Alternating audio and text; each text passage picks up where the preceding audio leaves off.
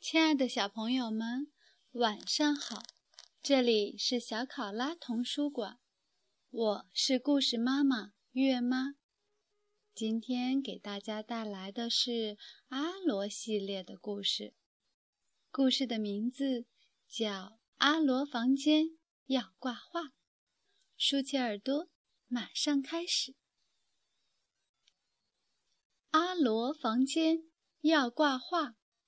美克罗格特·约翰逊著，接力出版社。阿罗说：“我想在墙上挂一幅画。”说完，他就用彩笔画了一幢房子。房子再多一点儿，就成了小镇，看上去。这是一个遥远的小镇。小镇被森林和群山环抱着，还有一条看不到尽头的路。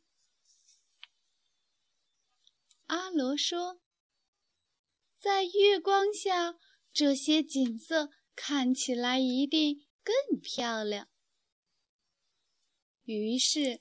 他走进画里，画了个月亮。他低头看着那些房子，啊，我是一个巨人啊！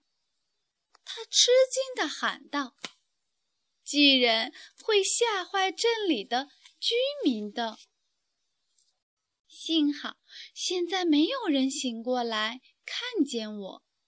阿罗说：“他跨过小山，啊，我真是太高大了。”阿罗的头比云彩还高，只走了几步，他就来到陆地的尽头。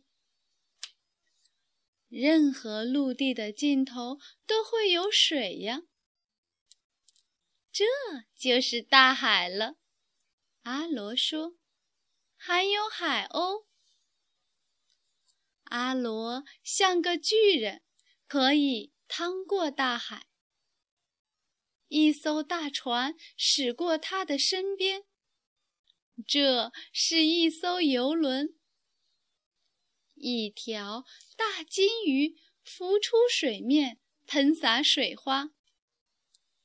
在阿罗的前边，一艘。旧帆船正在航行，阿罗很容易的就赶上并超过了它。大海被一座险峻的大山挡住了，阿罗需要一些岩石垫脚。他从海里爬出来，登上了这座山。这才发现那艘船离岩石太近了，他赶紧修建了一座灯塔，给水手们指路。然后他继续在高山上赶路。阿罗比最高的山还要高，我比任何东西都要高，他说。突然。他想到了飞机，阿罗马上低下头。那是一架喷气式飞机，飞行速度特别快，差点儿发生一起严重的交通事故。阿罗在山中找到一块洼地，很适合铁路通过。铁路从一片宽阔的原野一直延伸到这里。阿罗在铁路边画了些花草和小鸟。他说：“人们喜欢坐在火车里欣赏外面的风景。”他一边画着轨道、花草和小鸟，一边继续前进。他也没忘记当心火车，对于一个小男孩来说，这可是一个巨大的工程。这时，他才突然发现自己又变得很小了。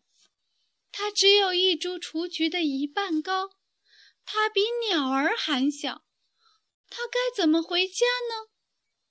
他不能够横渡大海了，他也不能够爬上那些高山。就在这时候，他掉进了一个老鼠洞里。对不起，他对老鼠说。然后他坐在一颗鹅卵石上思考这个问题。一两分钟后，他又重新站起来了。阿罗说：“这不过是我画的一幅画呀。”他拿起彩笔，划掉了这幅画。我不高大。也不矮小，就跟平时一样。但是，怎么才能确定这件事呢？有了，在家里，他的身高很正常。于是，他画出房间的门，门后有一面大镜子。没错，阿罗说：“我很正常。”他高兴地回到了自己的房间，他感到累了。这时，他发现他房间的墙上还没有挂上画。在上床睡觉之前，阿罗重新画了一幅画。小朋友们，故事结束了。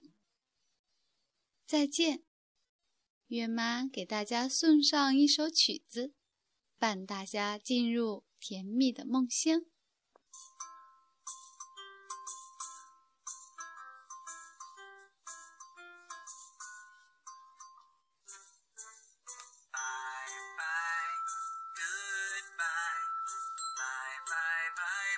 good.